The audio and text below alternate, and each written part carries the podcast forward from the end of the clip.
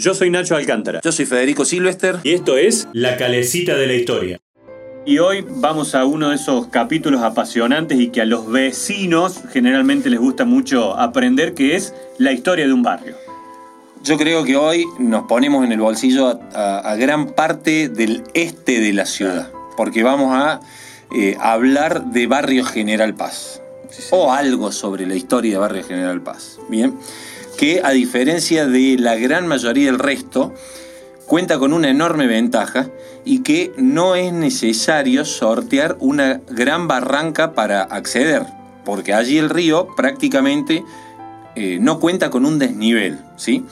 Y este hecho hizo que desde el inicio de la historia de la ciudad, el propio Jerónimo Luis eh, de Cabrera llamara este sector los Égidos del Este, que están ubicados en una especie de tercera terraza geográfica bordeando el río. Em, allí, en, lo que hoy es Barrio General Paz, en sus cercanías, se construye el primer fuerte y la primera picota de la ciudad, porque estaba próximo al río, alrededor de 1575, al poquito tiempo de fundada la ciudad. Cerca de, será donde está el monolito, digamos, de la fundación. Cerca del monolito, que hoy ya es Barrio Yapeyú. Yapeyú, exactamente. Pero eh, van a tener que transcurrir casi 100 años hasta que podamos encontrar la primera referencia del barrio y que permaneció casi 300 años sin muchas y considerables modificaciones. En 1672 eh, hay un intento de primera conexión con el resto de la ciudad, eh, con un puente muy primitivo que se, eh, denominaba Bajada de Piedra. En donde hoy está el puente 24 de septiembre, se construyó lo que hoy llamaríamos un vado, este, que se llamaba Bajada de Piedra. Este, y luego, entre 1672 y 1860, hubo cambios en el nombre con, en el cual se adjudicaba este sector de la ciudad, y así pasó a llamarse Chacras de Amado y los Molinos de Ibarbals. Aquí sí hay que hacer un punto de, digamos, de inflexión importante, porque justamente es este señor Ibarbals quien fue eh, el encargado de instalar el primer molino al este del río Suquía, y luego Ibarbals vende todas las hectáreas a un francés llamado Jean Roque, Juan Roque. Y a partir de aquí, y como consecuencia del casamiento de una de las hijas de Juan Roque, con un joven empresario y emprendedor de la época, don Augusto López, podemos afirmar que nace Barrio General Paz. Roque, de Roque, Tillar y el otro francés que habías dicho que son los de los molinos, ¿no? El hermano de Jean Roque era Charles Roque. Ah. Carlos Roque, quien es el creador del primer molino a orillas del Suquía, donde hoy está eh, la Reserva Natural San Martín. Ah, el hermano Jean Roque es el dueño de las tierras de Barrio General Paz. Su hija se casa con Augusto López y Augusto López le compra todas estas manzanas a, este, a su suegro, a Roque. En total son 134 manzanas y se fija el objetivo, Augusto López estamos hablando ya, de hacer un barrio distinto, un barrio señorial, de ofrecer eh, una tipología constructiva distinta al centro histórico, a las 70 manzanas fundacionales. Y es por ello que eh, en Barrio General Paz la gran mayoría de las calles tienen un ancho diferente, hay muchos árboles, o había muchos árboles, y las manzanas, el famoso damero, en vez de tener 100 metros, tiene 110 metros. ¿sí? Y este, durante muchos años se podía recorrer Barrio General Paz y ver construcciones de eh, estilo europeo. Y aparece nuevamente un elemento que modifica el destino del barrio, al igual que en el resto de la ciudad, que es el tren.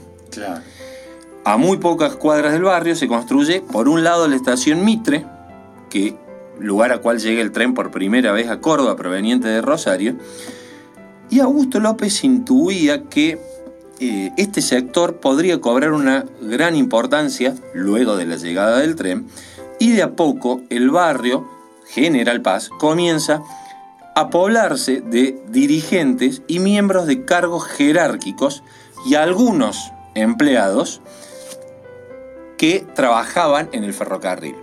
Los empleados del ferrocarril vivían en lo que hoy es Barrio Porredón, barrio del que ya hemos hablado. Pero Barrio General Paz era un barrio de... Más categoría, digamos. Sí, claro. exactamente. Em, tenemos que hacer aquí una eh, aclaración que tiene que ver con cuestiones históricas y propias del barrio. ¿no?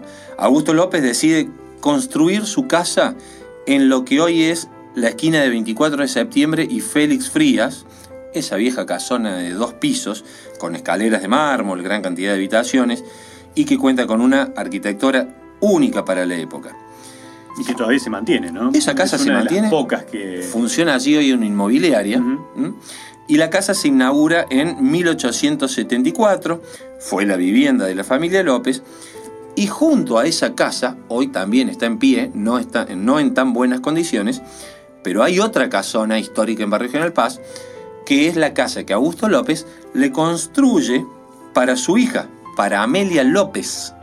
O sea, la casa que está justo en la esquina, enfrente de la plaza de 24 de septiembre y Félix Frías, es la casa de la hija ah, de Augusto López, Amelia López, casada con Daniel Fernández, referente de Hipólito Yrigoyen en la Revolución Radical de 1905. Y la casa del lado es la casa de Augusto López, la más antigua de Barrio General Paz. Bien. Eh, en la actualidad, el principal acceso al barrio, ya sabemos que es el puente sobre Avenida 24 de septiembre, que lleva ese mismo nombre, y como ya dijimos en alguna oportunidad, en un capítulo es el puente más antiguo de la ciudad. Eh, barrio General Paz es un barrio rico en instituciones, en personajes, en arquitectura y en historia. En la esquina, como todo barrio que se precie de sí, este, en la esquina de eh, Félix Frías y Lima está, ubicada la Plaza Alberdi, sí. Plaza Central de Barrio General Paz, que está relacionada con la historia del barrio. Mercado Norte, el lugar donde se mezclan lo fresco, lo tradicional, la calidad, la gastronomía típica y los mejores precios. En Instagram, arroba Mercado Norte Córdoba. Se cuenta que una vez que Augusto López tuvo su casa allí este, enfrente. Enfrente de la plaza. Enfrente de la plaza. Por esa casa eh, pasaron grandes personalidades. El doctor Guillermo Rawson es una de ellas. Y la otra es Domingo Faustino Sarmiento, relacionado con el ferrocarril. Claro. Bien. Augusto López invita a Domingo Faustino Sarmiento y le pide algunos consejos sobre este nuevo barrio que se estaba por inaugurar. Y Sarmiento, que ya había sido presidente, ya había sido, ya había estado exiliado, ya había vivido en Estados Unidos, ya había viajado a Europa, le aconseja que tenía que ser un barrio con grandes avenidas, con pocas casas en cada manzana, y que en ese terreno en donde estaban ellos, lo que es la Plaza Alberdi, debía funcionar la plaza central del barrio y que debía diferenciarse la flora de la fauna, la flora de la plaza, del resto de las plazas de la ciudad. Y les regala unas semillas a don Augusto López y le dice, estas son las semillas que tienen que plantar en esta plaza. Y si nosotros prestamos atención, los árboles de plaza, eh, la Plaza General Paz no los encontramos en otra plaza. Son semillas regaladas por Sarmiento. Exactamente. Eh, hemos hablado ya de la biblioteca Vélez hemos hablado ya de Enrique Marquesini, pero en cuanto a la educación, el barrio posee una de las instituciones que en su momento marcaron una bisagra para la ciudad y también sobre Avenida 24 de Septiembre, en este caso en la esquina de Viamonte, está emplazada la escuela Garzón Agulla. ¿Mm?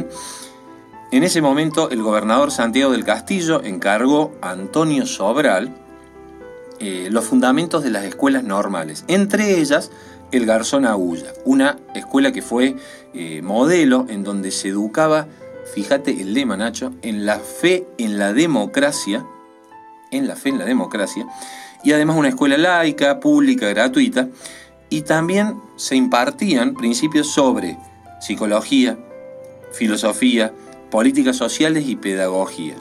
Antonio Sobral fue director de la institución y lo acompañó como vicedirectora Luz Vieira Méndez. ¿sí? Eh, de, en cuanto a lo edilicio, podemos decir que cuenta con una superficie de 9.800 metros cuadrados, con una pileta climatizada, con gimnasio, talleres, y el dato curioso, fue la primera escuela de Córdoba en ofrecer un servicio de cantina Ah, a sus alumnos. ¿sí? Bueno. Los chicos en el recreo podían ir a comprar como en todo la- muy avanzado. Absolutamente, sí. Y otra de las instituciones que podemos encontrar en Barrio General Paz es este, el Museo de la Industria, Sí. eh, allí sobre eh, Libertad, esquina Pringles, que está relacionado con, la- con el ferrocarril. Ferrocarril, claro. Fue un antiguo edificio eh, en donde... Que eran eh, talleres. Exactamente, en donde no pasaba el tren, sino que eran los talleres del ferrocarril. Se ubica a unas cuadras de, de lo que son las vías del tren. Y ya lo pensás y lo relacionás muy cerca de Pueyrredón, en donde estaban los empleados de los ferrocarriles, ¿no? Y, y donde nace el Club Talleres. Claro. bueno, o sea, eh, tanto. Yo siempre digo que Pueyrredón y General Paz se hermanan Tenían como una interacción, claro. todo el tiempo. Eh, una vez que el edificio cae en desuso, fue utilizado como depósito de material explosivo para las minas de explotación de cal en la, en la calera. Qué peligro. Sí, así es. Y también como un gran local para, eso ya, eh, digamos, este, eh, más cercano al tiempo, para la venta de madera. El edificio, este edificio de ladrillo visto, bien eh, rudimentario, eh, cuenta con cinco naves y en la actualidad el eh, Museo de la Industria en el interior relata, muestra el apogeo de la industria argentina durante las décadas del 40, del 50 y del 60. Allí se puede apreciar la evolución de la industria, la importancia, las consecuencias, y es un museo espectacular porque dentro se pueden ver aviones, automóviles, El Papa Móvil. el Que famoso le hizo Papa Renault Móvil, cuando vino Juan Pablo II a Córdoba, ¿no? que tiene una historia increíble el Papa Móvil con respecto a su silla y a su techo. Sí. Este, y, Y hay un legado además, ¿no? Que se hizo como una urna que se pusieron cosas para, creo que era en su momento en 100 años abrirla, una historia así, ¿no? para las generaciones futuras. Claro, para las claro. generaciones futuras. Muy lindo para recorrer. Sí. Eh, bueno, un barrio, como dijimos, de origen ferroviario, Sí. pero no obrero, Exacto. sino más bien dirigencial, con instituciones educativas y personajes que ya este, nos hemos encargado en otros Y capítulos. que hoy se ha transformado definitivamente, ¿no? Hoy es un barrio de edificios enormes y demás. Y polo gastronómico. Exacto, exactamente. Seguimos dando vueltas. Dale, vámonos. La música se detuvo. La calecita poco a poco perdió el impulso hasta que deja de girar. Pero pronto nos encontramos para dar otra vuelta a la historia de Córdoba.